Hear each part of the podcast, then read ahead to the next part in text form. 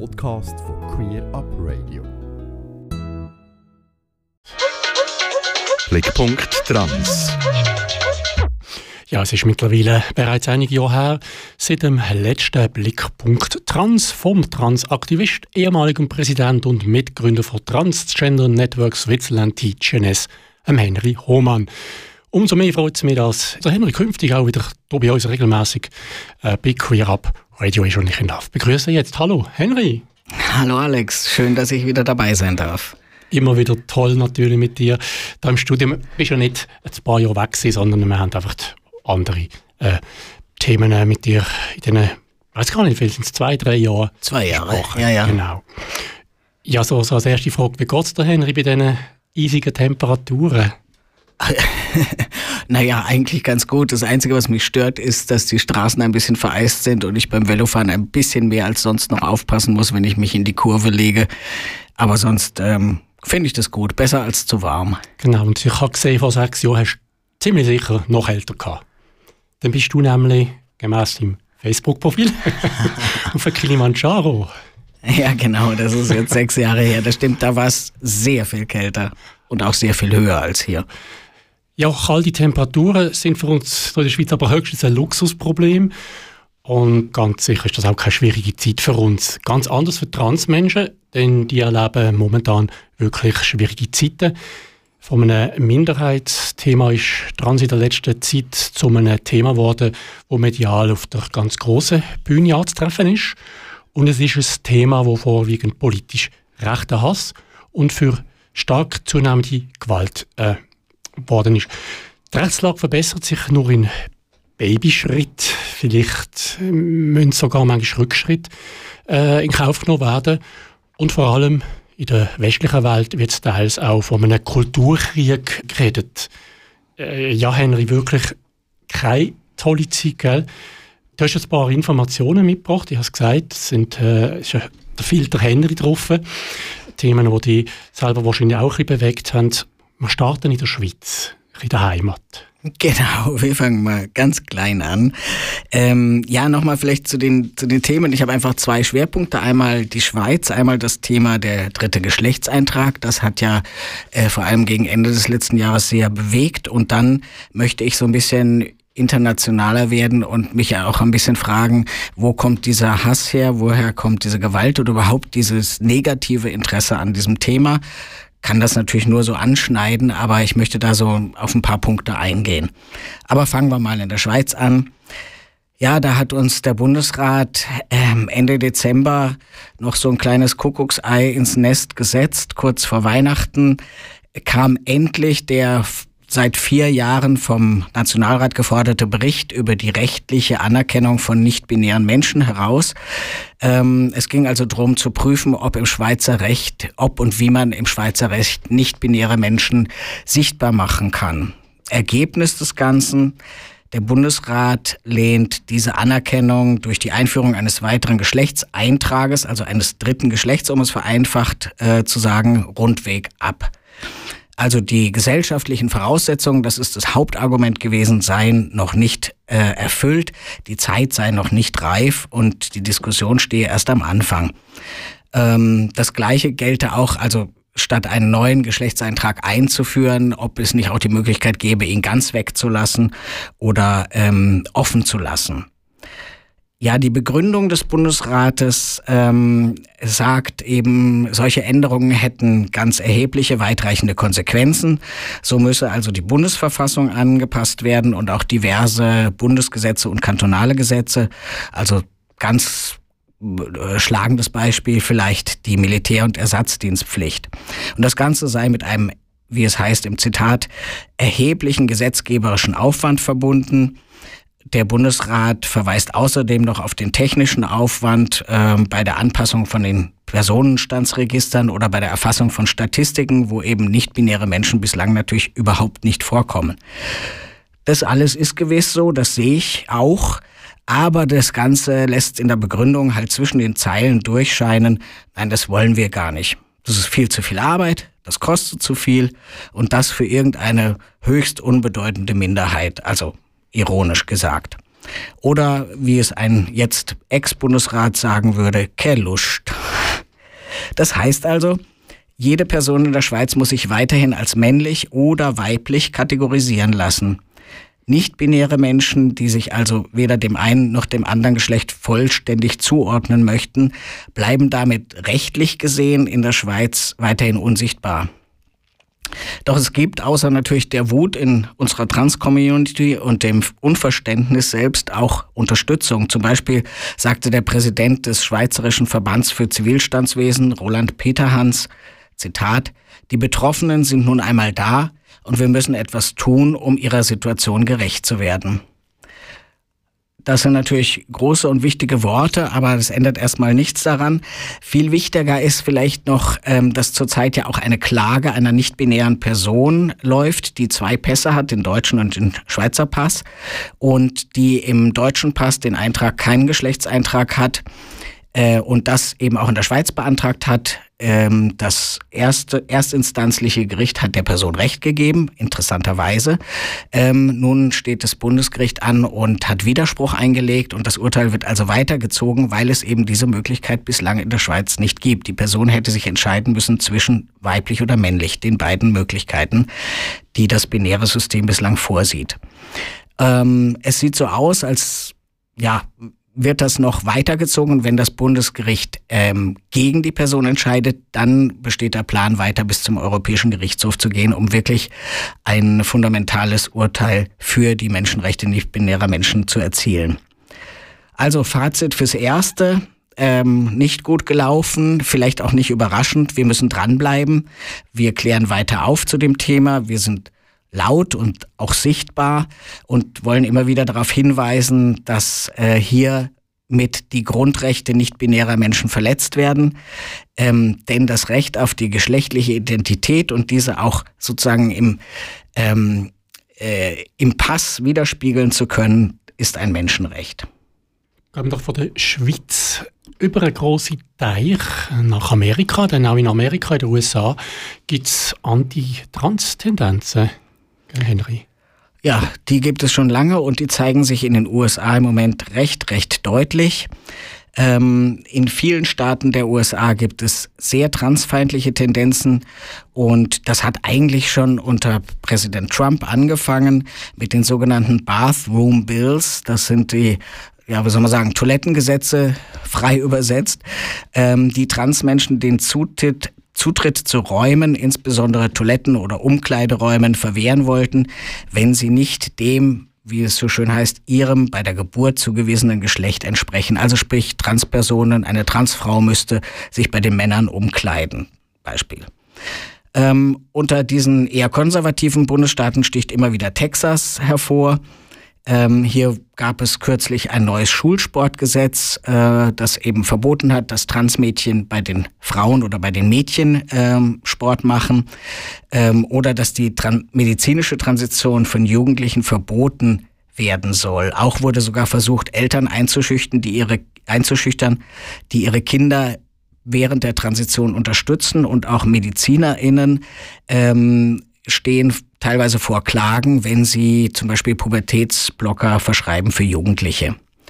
Ähm, die Republikaner in Texas haben sogar in ihr Parteiprogramm die Formulierung aufgenommen, wonach es sich bei Homosexualität und Trans um abnormale Lebensweisen handelt, die frei gewählt werden können. Und wir wissen alle, das ist nicht der Fall. Es hat nichts mit einer Wahl zu tun. Auch zum Beispiel in Oklahoma gibt es einen neuen Gesetzesentwurf, der geschlechtsangleichende Behandlung für Menschen unter 26 Jahren komplett verbieten würde. Unter 26 Jahren. Also was das bedeutet, wenn man schon als Kind weiß, dass man trans ist und bis 26 warten müsste, das kann man sich kaum ausdenken, was das für die Person bedeutet. Auch andere ähm, Staaten wie New Hampshire oder South Carolina haben äh, ähnliche Entwürfe eingereicht, die das Alter für die Transition auf 21 anheben wollen. Und äh, in Florida soll es eine medizinische Kommission geben, die geschlechtsangleichende Behandlung unter 18 Jahren grundsätzlich verbieten soll. Und ähm, so geht es weiter. In Florida gibt es ähm, eine Schule, die äh, ihren Transkinder, also Trans-SchülerInnen verbieten darf, die entsprechende Schultoilette aufzusuchen. Also genau das nochmal bestätigt, was vielfach schon in anderen Staaten auch ähm, eingeführt worden ist. Oder in West Virginia ähm, sind Mädchen vom Schulsport, also Transmädchen vom Schulsport bei den Mädchen ausgeschlossen. Und zwar per Gericht. Jetzt ist nicht ein Entwurf, sondern es ist so entschieden worden. Das heißt, einige Staaten laufen jetzt auf ein völliges Verbot von Transmenschen oder des Trans-Auslebens zu. Und aus diesem Grund haben AktivistInnen in den USA begonnen, diese Angriffe auf geschlechtsangleichende Behandlungen respektive den Umgang mit Transpersonen als einen Versuch des Genozids zu bezeichnen. Das ist sehr hoch gegriffen, aber wenn man das summiert, was man alles hört, was dann auch durchkommt, nähern wir uns vielleicht solchen Verhältnissen auch an. Na klar, also eben nicht alle Gesetze werden durchkommen, aber die Tendenz ist wirklich deutlich. Transmenschen sollen unsichtbar gemacht werden und aus der Gesellschaft oder aus vielen Bereichen der Gesellschaft eliminiert werden. Nicht unbedingt positive Neuigkeiten aus den USA. Zurück von den USA nach Europa. Da gibt es zwar einerseits auch fortschrittliche Tendenzen, aber Pünktli, Pünktli, Pünktli. Ja, genau. So ein, ein großes Aber. Das Aber muss man immer groß schreiben. Ja, also be bereits Ende Dezember gab es in Spanien und in Schottland fast gleichzeitig äh, neue Gesetze, sogenannte Selbstbestimmungsgesetze, wie wir das in der Schweiz auch haben, um auf ganz einfache Weise den amtlichen Geschlechtseintrag ändern zu können. Also eben ohne Gutachten, ohne psychiatrische Untersuchungen und so weiter, ohne Hormone zu nehmen. Also so, wie wir das wie gesagt, hier in der Schweiz seit einem Jahr auch haben. Ähm, hier in der Schweiz wurde zu dem Thema eine wirklich weitgehend sachliche, sachliche politische Diskussion geführt, ähm, die vielleicht auch aufgrund der Covid-Epidemie relativ schlank durchs Parlament ging. Das war in Spanien und Schottland ganz anders. Dort gab es eine sehr breite und sehr heftig geführte Debatte zu dem Thema. Ähm, vor allem die Regelung, dass junge Menschen bereits ab 16 Jahren frei über ihren amtlichen Geschlechtseintrag entscheiden dürfen, äh, war ein großer Streitpunkt. Ist übrigens in der Schweiz auch so. Ab 16 kann man selber darüber bestimmen ähm, zu Schottland. Also dieser schottische Sonderweg ähm, kam aber jetzt im Vereinigten Königreich nicht so gut an. Jetzt wurde nämlich bekannt, dass die britische Regierung überhaupt wirklich erstmals in der Geschichte ein Veto eingelegt hat gegen ein Gesetz aus Schottland. Und das wurde damit begründet, dass das schottische Selbstbestimmungsgesetz das britische Gleichstellungsgesetz verletzen würde.